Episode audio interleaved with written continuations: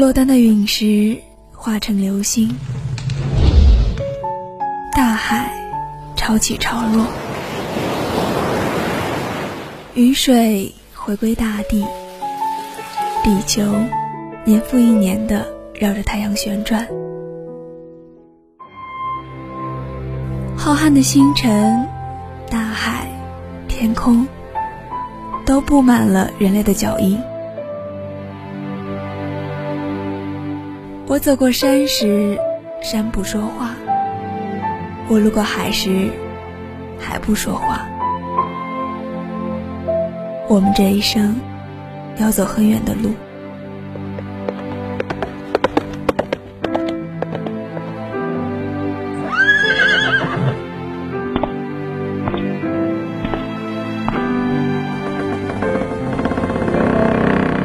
路为纸，地成册，心作笔，心当墨。人物档案馆，与你诉说。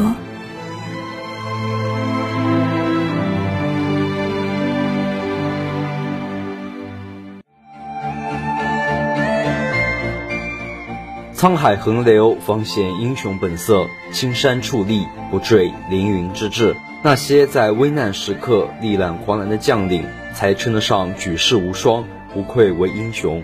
这里说个相对冷门的名将，面对皇帝被驱逐、长安被攻占的危局，他挺身而出，以一己之力扭转了局面，被称为自三代以来未尝有也。这就是中唐名将李成。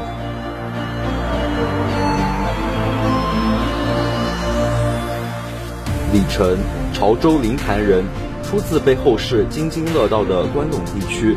家族世世代代投身军旅，虽然祖祖辈辈的职位都不怎么高，最高做到了偏将，但常年的家风与遗传基因，让少时的李晨便格外出众。他身高六尺，性格勇烈，胆气过人，且精通骑射，具备了一名出色军人的基本素质。因此，在十八岁时，李晨就投奔了大名鼎鼎的河西节度使王忠嗣，投身到了与有史以来最为强悍的西戎。吐蕃的战斗第一线，一个彪悍的吐蕃军官曾经成功单挑多名唐朝军人，让镇定的王忠嗣也不禁勃然大怒。此时的李成铤而走险，将这个汉敌一剑毙命，三军将士为之振奋，欢呼之声惊天动地。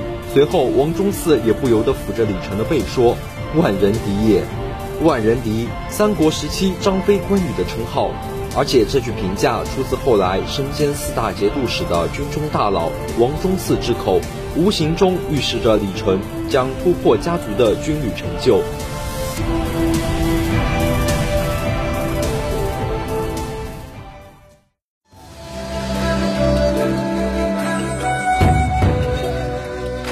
后来声名鹊起的李成被凤翔节度使高升征召，并在平定羌人之乱的战斗中表现出色，因功升为左羽林大将军。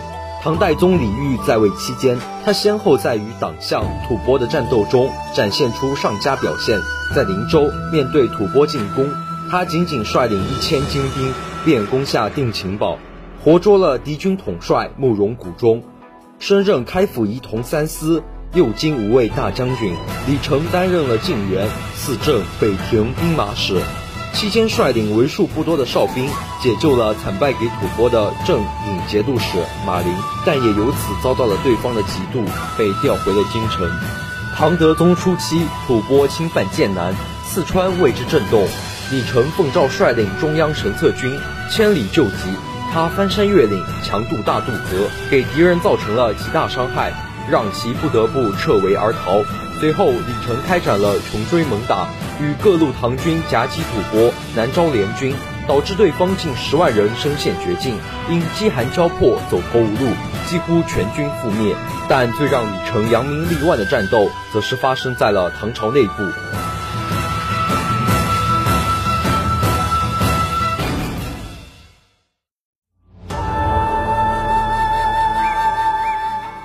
公元七八一年，魏博节度使田悦起兵叛乱，李成被任命为神策军先锋都支兵马使，参与平叛。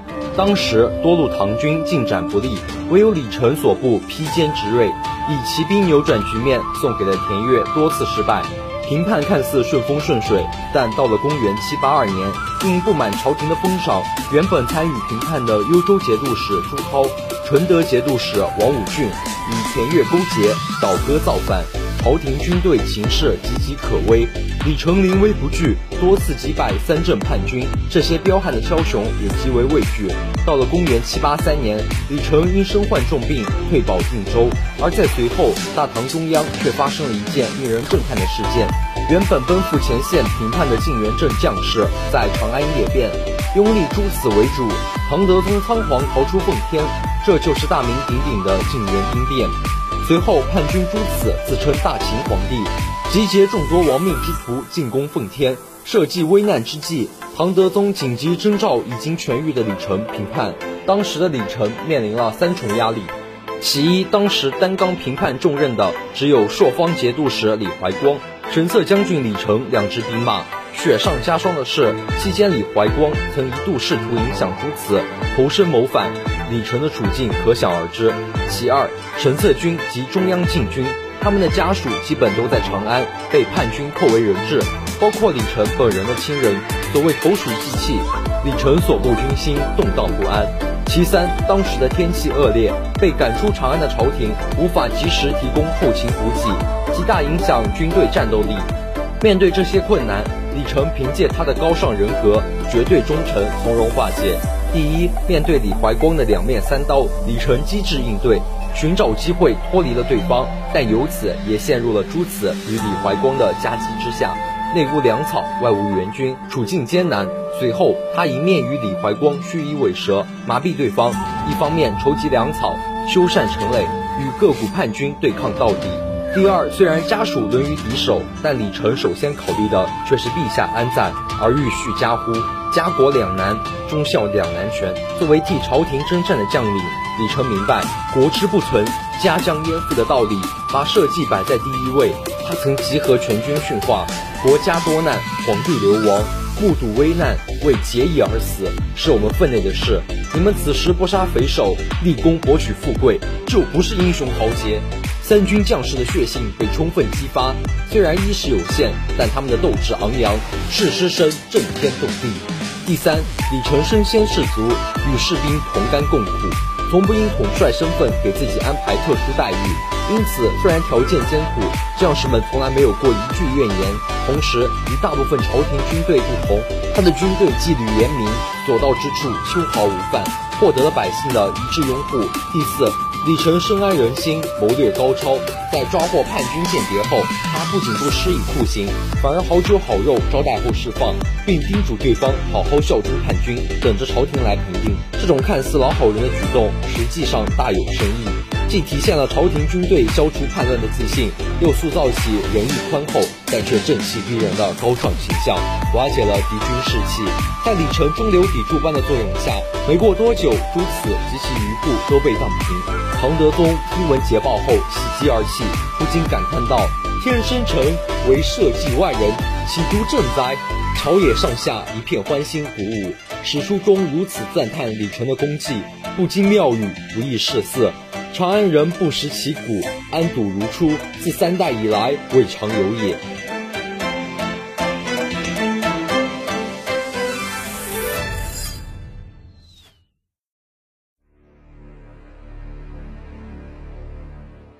随后，对于心怀不轨、蠢蠢欲动的李怀光，李成列举了五大原因，分别从朝廷的战略部署、人事局面的安排、与周边少数民族政权的关系、国家的物力财力、对僵尸的论功行赏等角度，一针见血指出不可赦免李怀光，以免今后陷入两难处境。只可惜那时的唐德宗已经丧失了斗志，急于和稀泥的他拒绝了李成的建议。不仅削弱了中央朝廷的威严，也为后来的再次动荡埋下了祸根。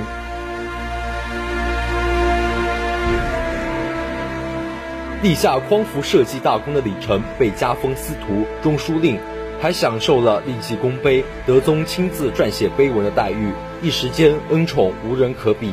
随后，李晨继续回到与吐蕃对抗的第一线，他积极主战，毫不妥协，让对方深受忧虑，不惜为此精心设计离间计。而此时的唐德宗既厌恶战争，又担心边将顽寇自重，在他人的鼓动之下，竟然削去了李纯的兵权。